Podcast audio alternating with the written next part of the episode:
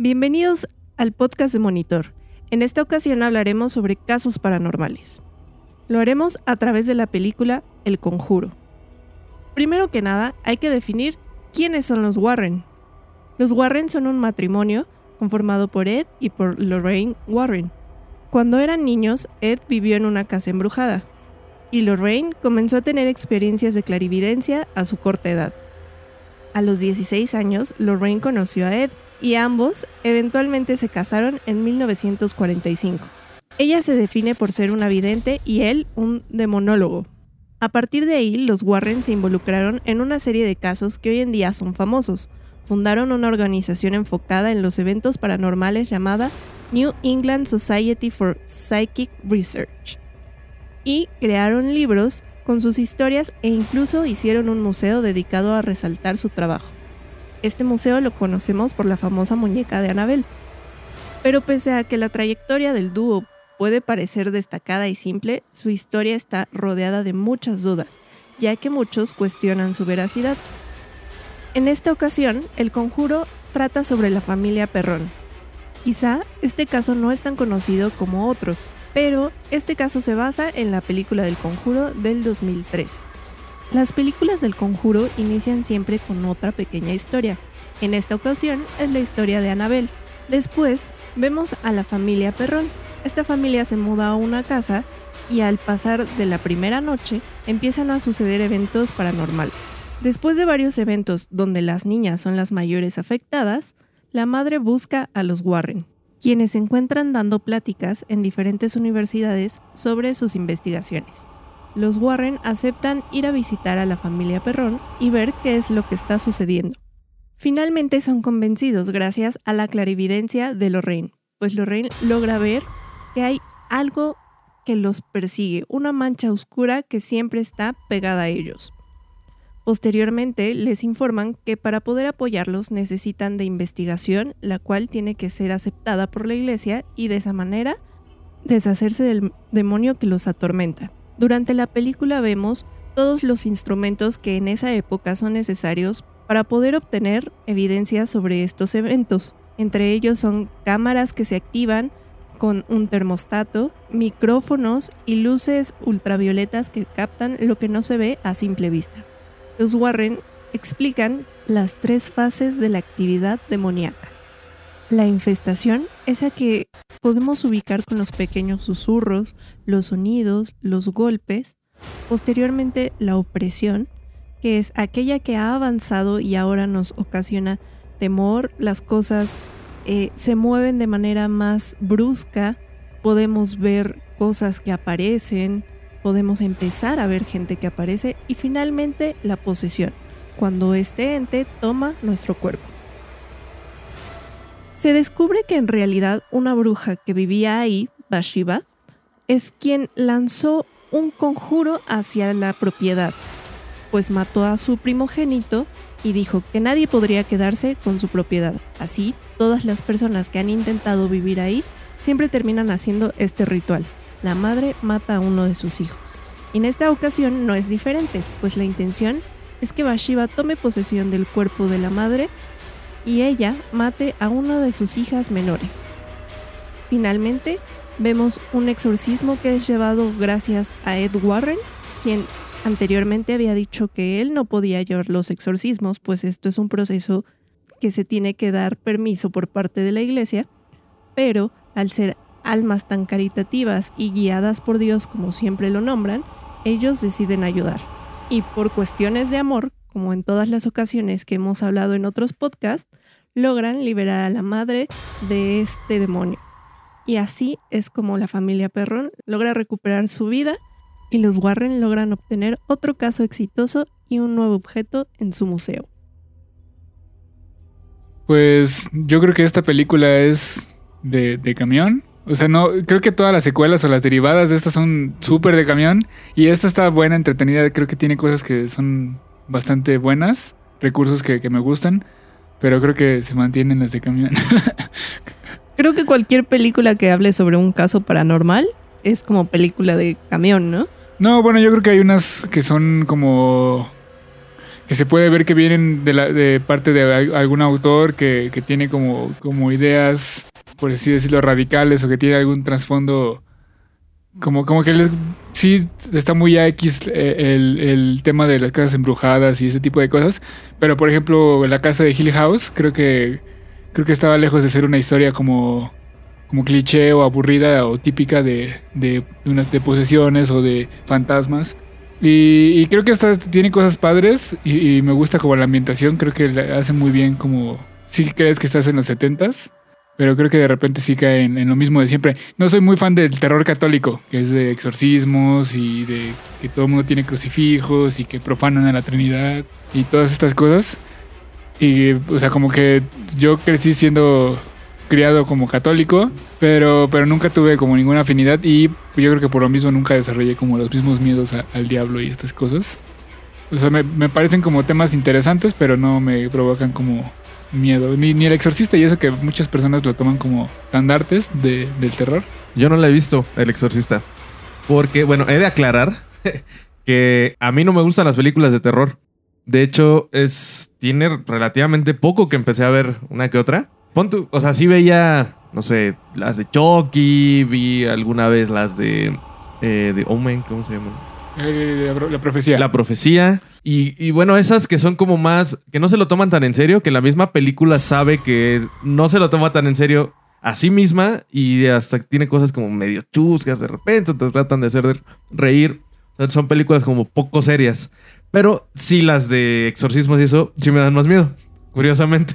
Bueno, ahorita que mencionabas esta parte de irse hacia el lado religioso, eh, para empezar, creo yo, es una opinión, que al decir caso paranormal, eh, la mayoría de los casos paranormales, en un 80%, siento que van hacia el lado religioso.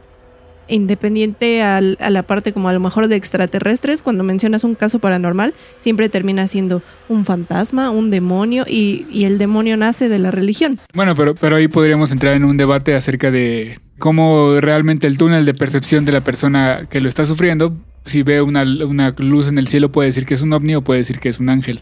No, puede ser realmente la misma cosa, pero depende de, del fondo eh, o el trasfondo mental que tiene la persona, ¿no? Entonces, este, creo que lo- de los fenómenos paranormales es, su- es un solo fenómeno y nada más va variando la percepción y el contexto sociocultural del que lo vive. Y también hay que destacar que el fenómeno paranormal genera miedo en el espectador, ¿no?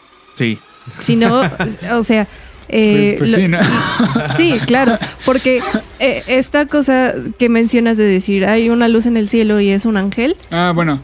No, sí, o sea, ge- generalmente sí este, son acompañados de, de- o sea, como la, la gente que el- es como testigo o que, que lo relatan, pues sí dicen que, que sienten miedo, pero de hecho no, o sea, por ejemplo, hay, hay un caso muy famoso, no recuerdo exactamente el nombre ahorita, de una señora que, que fue abducida y que tuvo regresiones hipnóticas y todo, en donde ella recontaba como su experiencia con, con alienígenas Como en la película, la del cuarto contacto. a- Algo así, ajá, como esas películas o como el caso de, de este Travis, no me acuerdo qué, que le hicieron la película de, Luz- de Fuego en el Cielo, Steven Spielberg. No, no, Eh, el punto es que esta señora murió convencida de que realmente fue una- un viaje al cielo con, con ángeles. O sea, que esos aliens, porque ella nunca dijo fueron aliens, ella creía que eran ángeles. Pero bueno, regresando a, a la película, a mí me da risa que esta, bueno, no risa, es como curioso que está dirigida, todas estas de Conjuro están dirigidas por James Wan, que es el que hizo Aqua- Aquaman, un tono totalmente diferente. Sí. Y también hizo las de So, las del Juego del Miedo, que ahí sí dice así como, bueno, sí tiene como carrera como con el terror, pero, y las de Insidious. Ah, ya. Pero eso cae más en un slasher, ¿no? Que en terror, porque no es algo propiamente que esté ahí como paranormal, No, espantándote. sí, sino sí, es sí, como- no, no es terror paranormal, pero sí es terror, porque sí, obviamente no quieres que te pase lo que está en Ah, la sí, película. Pero sí, o sea, este director tiene mucha experiencia con, con el terror y con Aquaman. con Probablemente haga una de Jason Momoa siendo un demonio. De, de hecho, iba a ser un spin-off de. Si recuerdan que en Aquaman hay una parte en la que van. que le llaman The Trench, que salen como unas pirañas humanoides. Que iba a ser un spin-off de terror de esas cosas, pero se lo cancelaron. Órale. Bueno, sí, o sea, como él tiene las de Insidious, la, toda la, la saga de del Conjuro y Annabelle y La Llorona, todas estas películas. Es lo que mencionaba, ¿no? El conjuro tiene este patrón que siempre al inicio de la película vas a ver al- alguno otro de sus pequeños, bueno, no pequeños casos, porque por ejemplo Amityville no fue un pequeño caso, pero Amityville ya tenía su película, así que me imagino que por ahí va él solo mencionar, oigan, y por si no sabían, los Warren fueron los que también estudiaron el caso de, de Amityville, ¿no? Cuando recién salió la película y la vi, me, me pareció interesante como que hubiera, como de alguna manera que se tomaran en serio a cazafantasmas reales. Es que aquí nosotros el Ajá, contexto que tenemos es más chusco. Sí, es, es, lo que voy, espérame, espérame. Es que a mí se me hizo como interesante que, que si hubiera una carrera, que si hubiera gente como que mediática que estuviera haciendo eso en Estados Unidos en, en esa época. Eh, ya luego pues te enteras de que realmente son unos farsantes, ¿no? Y que, o sea, como hay- un chingo de gente que se dedica nada más a, a debonquearlos, se podría decir. Que, y sí, ahorita si, si ves como todas las, las cosas como que con la que los desmienten, pues sí parecen Carlos Trejo, que es precisamente al, al que iba a mencionar, que el cazafantasmas mexicano y el del best seller mexicano. Ah, claro. Sí, sí, sí. El peor enemigo de, de Alfredo Adame. Yo me, yo me acuerdo que yo me acuerdo ir en la primaria y que todo el mundo estuviera de mis compañeros de en ese entonces estaban, estaban muertos de miedo por la de Cañitas, porque le habían hecho su película también. Ah, sí, salió el Sí. Yo sí me acuerdo de cuando salió el libro, e igual un, un- un cuate de la escuela me dijo que era así que no ibas a poder dormir, así. Dije, no, pues. No, no lo vale. Bueno, pero tratemos de enfocarnos un poco más en, en esta visión del caso paranormal.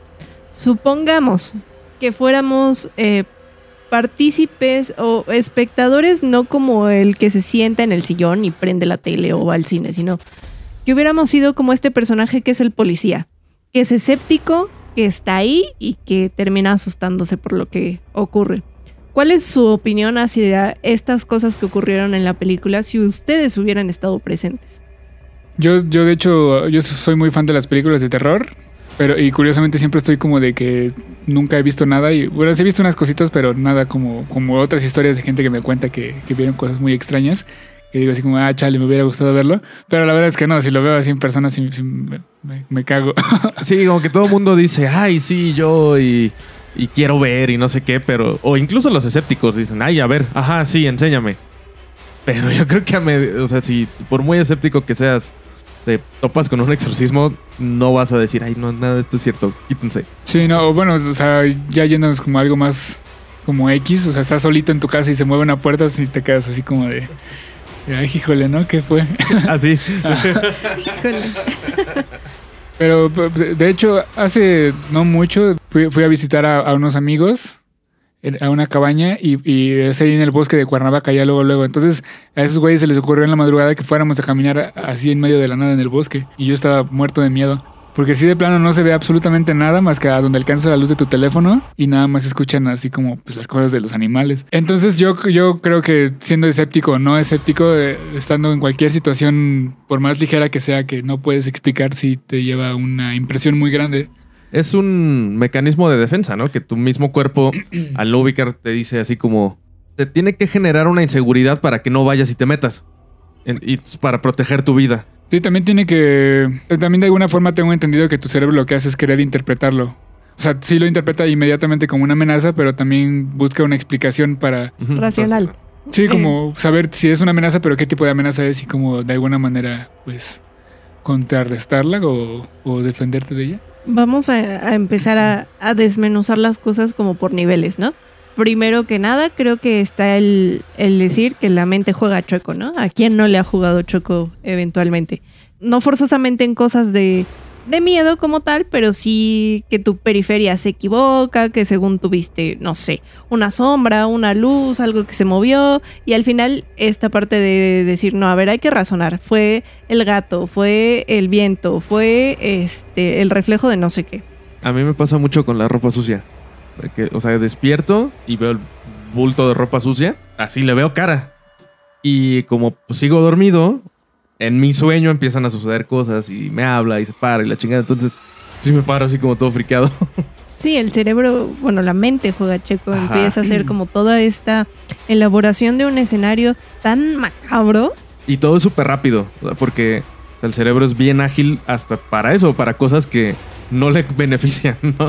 Sí, a mí me pasa mucho con la periferia y lo hago incluso automático. O sea, tantito veo algo que se mueve a un lado y mi cabeza, y mi cabeza gira. Lo hice sin querer ahorita. Entonces, este, y mi cabeza gira rápido para ver qué fue, pero probablemente ni siquiera era nada o nada más como que cambió la luz del sol por las nubes. Ese tipo de cosas me hacen reaccionar muy rápido.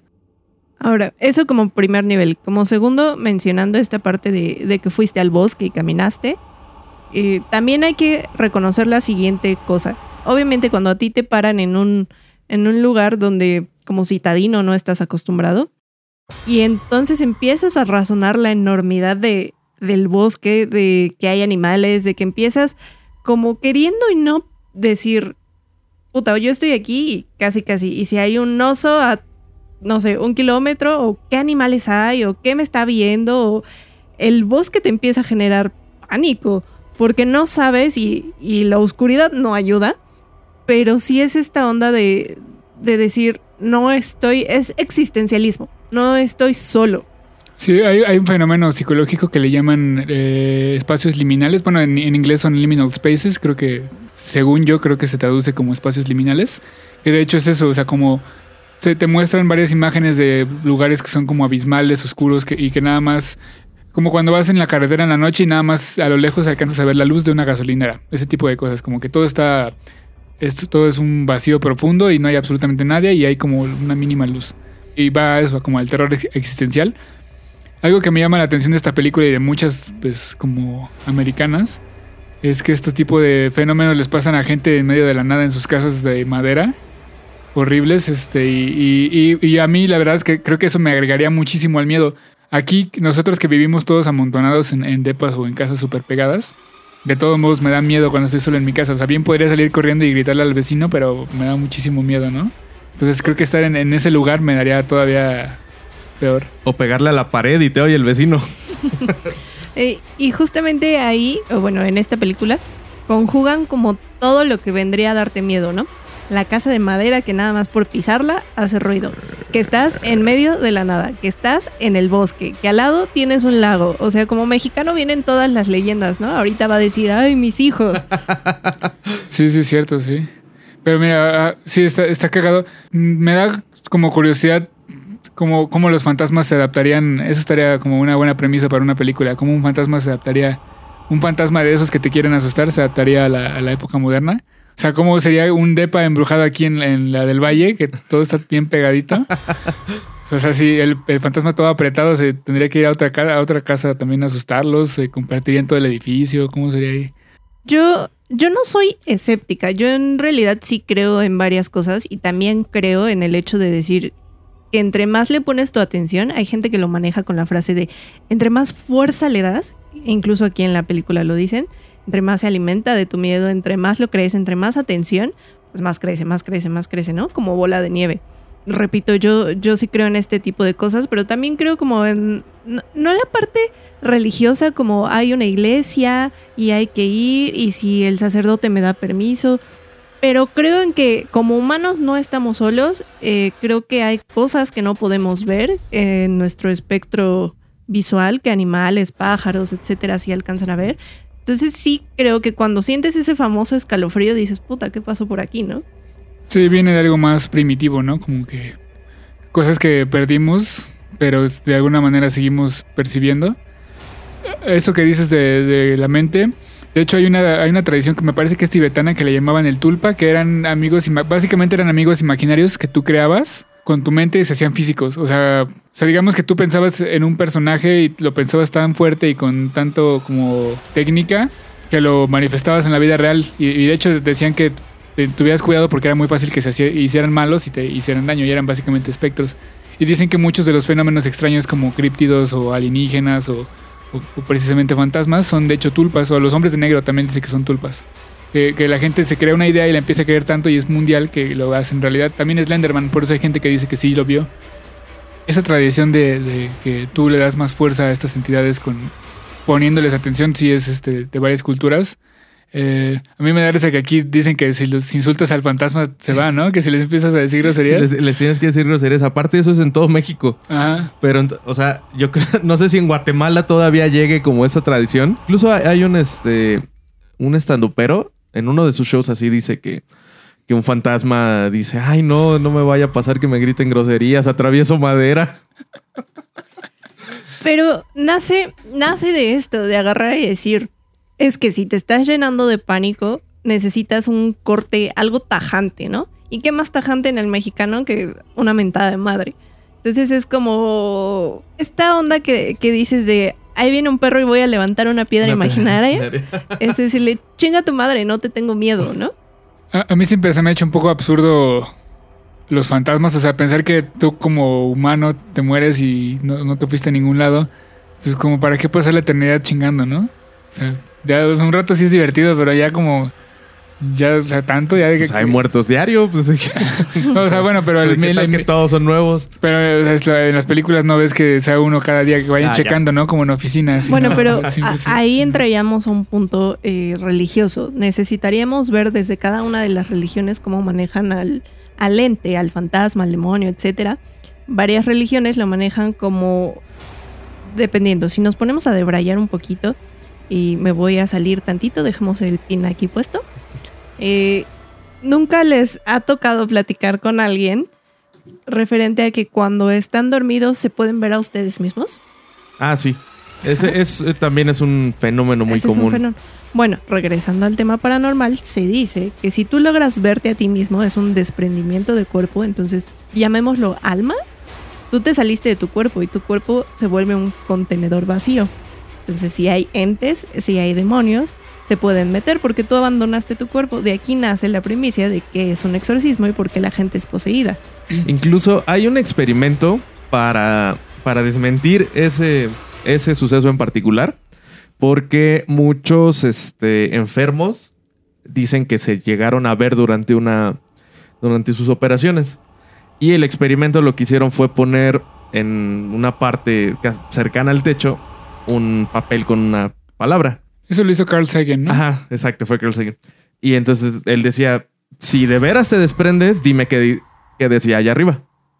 Entonces, pues, evidentemente es algo que no puedes invocar o algo que puedas hacer a, a voluntad.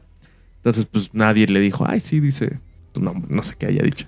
También yo no creo que, o sea, es como en los sueños, ¿no? En los sueños no puedes leer cosas, entonces a lo mejor y si estás en ese estado, dudo mucho que aunque vieras el papel pudieras ¿Pudieras leer? Ah, eh, claro. como descifrar al menos como con claridad. Es- pero esto de los exorcismos, o sea, sí, y de hecho gracias, ahora ya me diste un nuevo miedo, desprenderme sin querer y que me roben el cuerpo. pero eh, al menos como en, en la cultura popular, los exorcismos pues son, aunque, aunque la persona esté todavía dentro de su cuerpo, su alma, de todos modos, este, pues pasa que, que los, que los poseen de- eh, demonios. O sea, yo me acuerdo de, de ver en, en cómics o en películas que personajes relacionados a fantasmas tenían el poder como de poseer, pero en esta película dicen que los fantasmas no tienen ese poder, que son solo demonios. Digo, ahí sería entrar como en toda la mitología, no sé quién tenga razón, pero... Ah, la- como la película de Ghost. Las o, etapas, o Danny Phantom. las etapas demonológicas, ¿no? Que la última ya es la posesión, pero para llegar a esta se necesita como esta serie de pasos para intimidar y para hacer que pierdas el control como de ti. Es como si habláramos, por ejemplo, de, de cualquier película que quieran hablar sobre el bien y el mal. Harry Potter, El Señor de los Anillos. eh, esta constante frase de no pierdas la luz, ¿no? O sea, en el momento, o incluso Star Wars, en el momento en el que existen las dos, pero la- dejas que la balanza se desequilibre, terminas yéndote hacia el otro lado. Entonces de aquí nace el decir, pues es que si tienes pánico, si, si obviamente que te muevan las cosas te va a generar decir, puta madre, ¿qué fue? Eventualmente eres susceptible y esa susceptibilidad hace pues que te tomen. El lado oscuro lo nubla todo. Y bueno, o sea, como no son spoilers, yo creo que es esperarse, como aparte lo dijo Tamara al inicio, esta película se resuelve con el poder del amor, se balancearon hacia el, el lado... el- Incluso la tercera película, ¿no? La de The Devil Will Make Me Do It. Esa no la he visto, la verdad. ¿Es la, He visto la nada que está más. en HBO? Eh, sí, Ah, ya. Bueno, creo que- termina básicamente en, en otro, pues en otro caso de ellos, pero particularmente aquí ya el ataque va hacia ellos más que ellos ayuden a alguien. Y están a punto de hacer que Ed mate a, a Lorraine. Pero cierto. te explican como toda esta parte de que llevan tanto queriéndose y que eh, Dios está con ellos y esta onda de reacciona, ¿no? Despierta, que el poder del amor que han tenido durante tanto tiempo los, los ayuda, ¿no? Y, y es válido, ¿no? O sea, decir eh, que crees en algo, en este caso llámese Dios, llámese energía, llámese casi casi un superhéroe o yo creo que los gatos son supremos, lo que sea, pero mientras pongas tu fe en algo benéfico, pues adelante, ¿no? Bueno, re- regresando a, a la parte de la, de la película que está ambientada como en, lo- en los 70s, me parece. A mí, otra cosa que siempre me ha, parecido como curioso es este el equipo, el equipo que usan los cazafantasmas, todas estas cosas como de sonido, de capturar movimiento. O sea, bueno, las cámaras que capturan movimiento lo entiendo, ¿no? Porque es como para cacería o, investigación o cosas así. Pero el equipo muy específico para fantasmas, a mí siempre se me ha hecho así como, ¿quién se dedica a hacer esas madres? O sea, no creo que Sony está ahí este, sacando su división para capturar fantasmas. Su división paranormal. ¿Saben? Pero es muy chistoso, ahora que lo mencionas, esta parte de agarrar y decir, ¿por qué el público en general acepta ver cazafantasmas? ¿Le divierte? Es como, sí, claro, va a pasar, claro, va a haber una masa morfa y verde que es un fantasma y lo vamos a poder eh, succionar. Ah, Y- los cazafantasmas. Los La- cazafantasmas. Ah, nice. Sí, ese está Y chido. este, exacto. Y cuando hablas del conjuro, cuando hablas de todas las películas que sean de exorcismo o el cuarto contacto, o actividad paranormal, todas estas que hablan sobre el tema que estamos tocando, es como, na, na, na, na, na, ahí sí no te creo. Es que los cazafantasmas juegan con eso, ¿no? O sea, Sí, no sí. se lo toman en serio y tanto así que este. Sí, se van como más por el absurdo, ¿no? Ajá, se burlan o sea, de como se de burlan todo del, eso. del oficio, pues lo ponen como eh, Who you gonna call? O sea, es la agencia de cazar fantasmas y, y los meten a una como a un limbo que está en, en su edificio. Pero de hecho ahorita es uno de los problemas eh, que como que la gente aficionada a esto como que sabe que hay, o sea, porque si tú tienes evidencia te van a decir, ah, no, es falso, o sea, como que la gente nunca, o sea, por más que tú le enseñes de plano así como aquí tengo un pinche alien así enfrente, te van a decir, no, es falso, no, está editado, no, este, es un animatrónico, o sea, como ya, como hay tantas formas de, de hacerlo, de fakearlo, y, o sea, como la gente siempre va a buscar no creérsela, o sea, como como esta onda de, de que tu cerebro cuando tú crees algo se va a hacer todo lo posible para mantener que te lo creas, como con los religiosos precisamente o, o los antivacunas.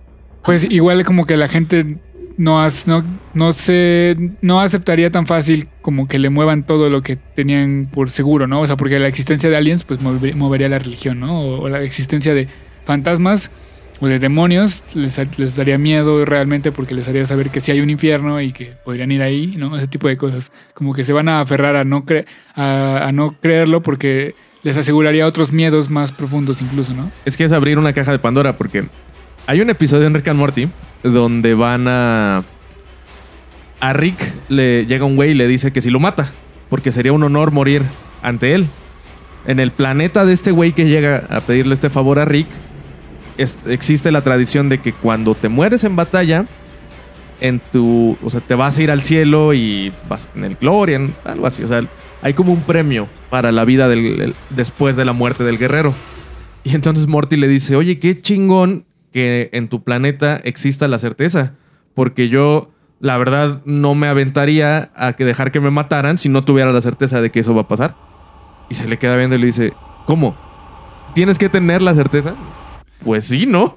Sí, me, me da risa porque dice así como, no, entonces no, y la creo que lo atropella, ¿no? Y, y resulta que sí era cierto y se termina yendo a, como a su infierno.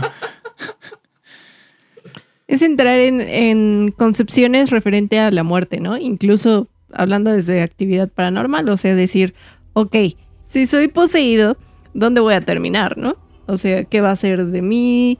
Eh, ¿qué, ¿Qué va a ocurrir con mi cuerpo? ¿Yo dónde me voy a quedar? O mucha gente, así como la parte de los alienígenas, de, ok, fuiste eh, raptado y ¿qué hicieron contigo? ¿Experimentaron? ¿Con qué experimentaron? ¿Dónde estabas? ¿Qué veías? ¿Cómo eran? es como lo mismo, ¿no? La gente que, que regresa de los eh, exorcismos es ¿y dónde estabas? ¿Qué veías? ¿Qué te dijeron? ¿Por qué no regresabas? O sea, es todo el cuestionamiento a cualquier cosa que no conoces.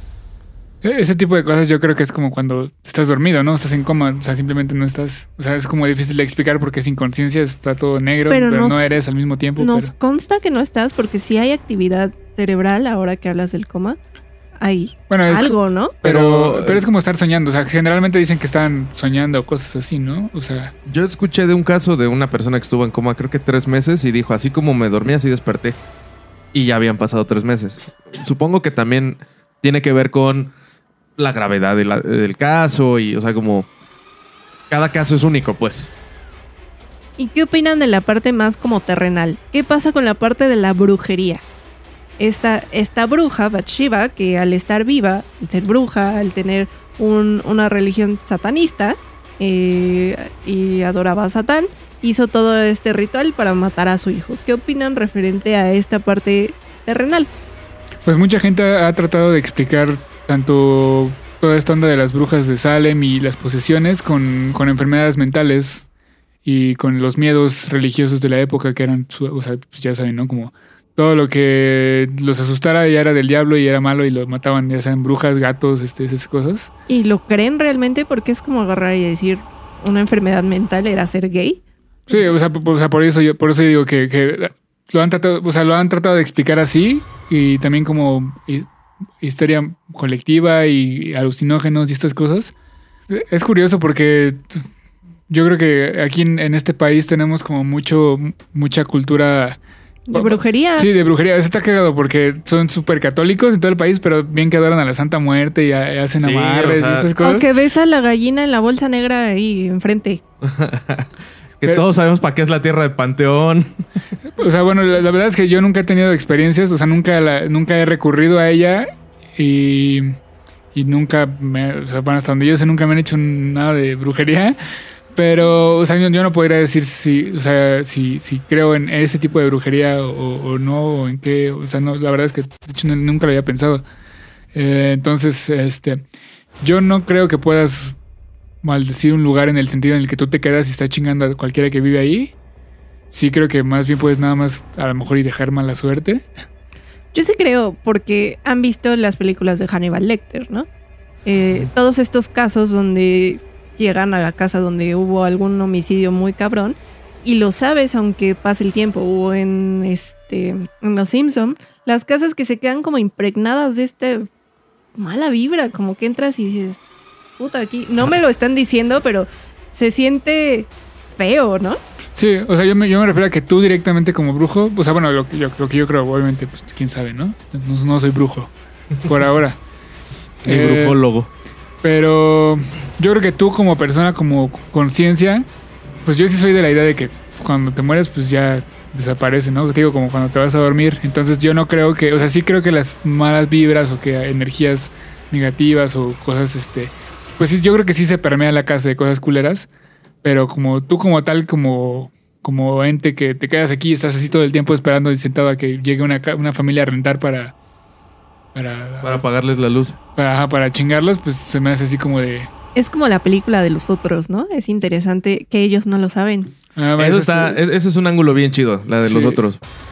y están ahí y, y jamás fue soy un fantasma y estoy esperando no todo lo contrario una película donde sale Kirsten Stewart, que me parece que también tiene un nombre similar a los otros, que es de, pues ya saben, ella es la adolescente de una familia que compra una granja, que el, el papá pone todos sus ahorros y esas cosas en una granja porque por alguna razón esa es una gran solución en Estados Unidos.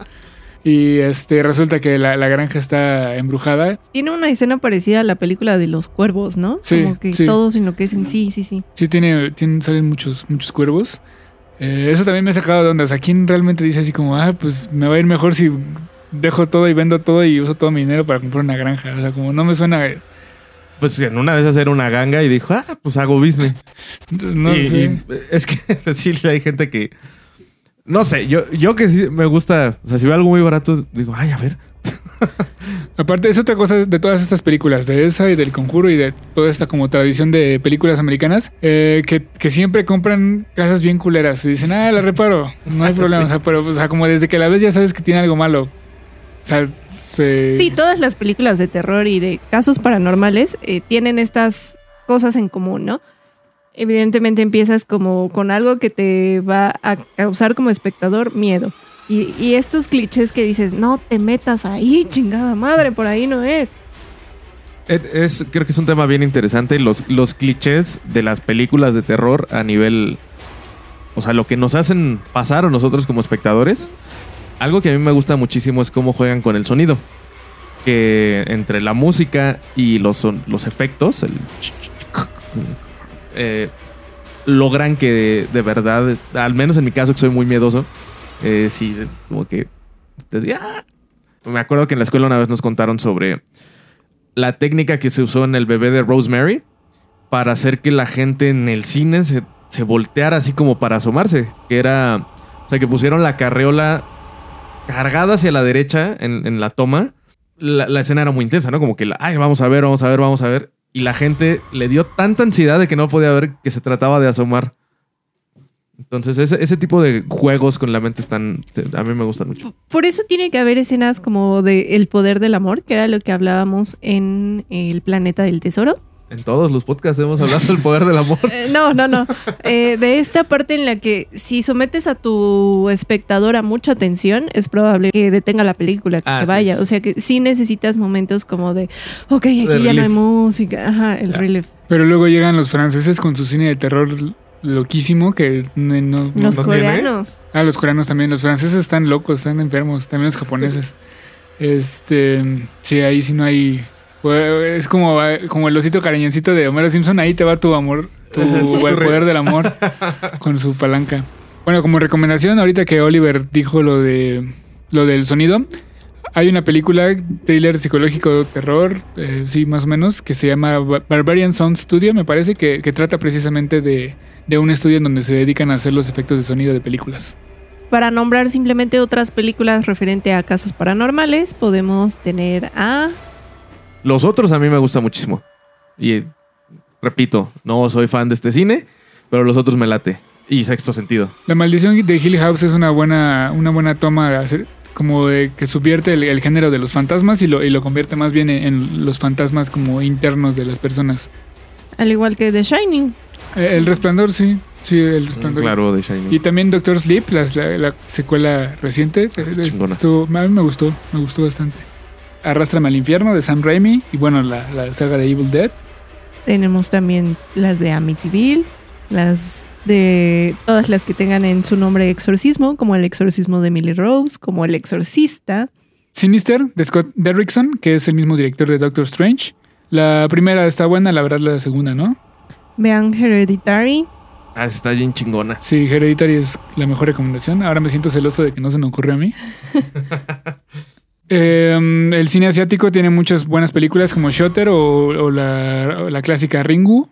Y vean, ¿por qué no? Poltergeist. Es una buena recomendación, viejita pero bonita.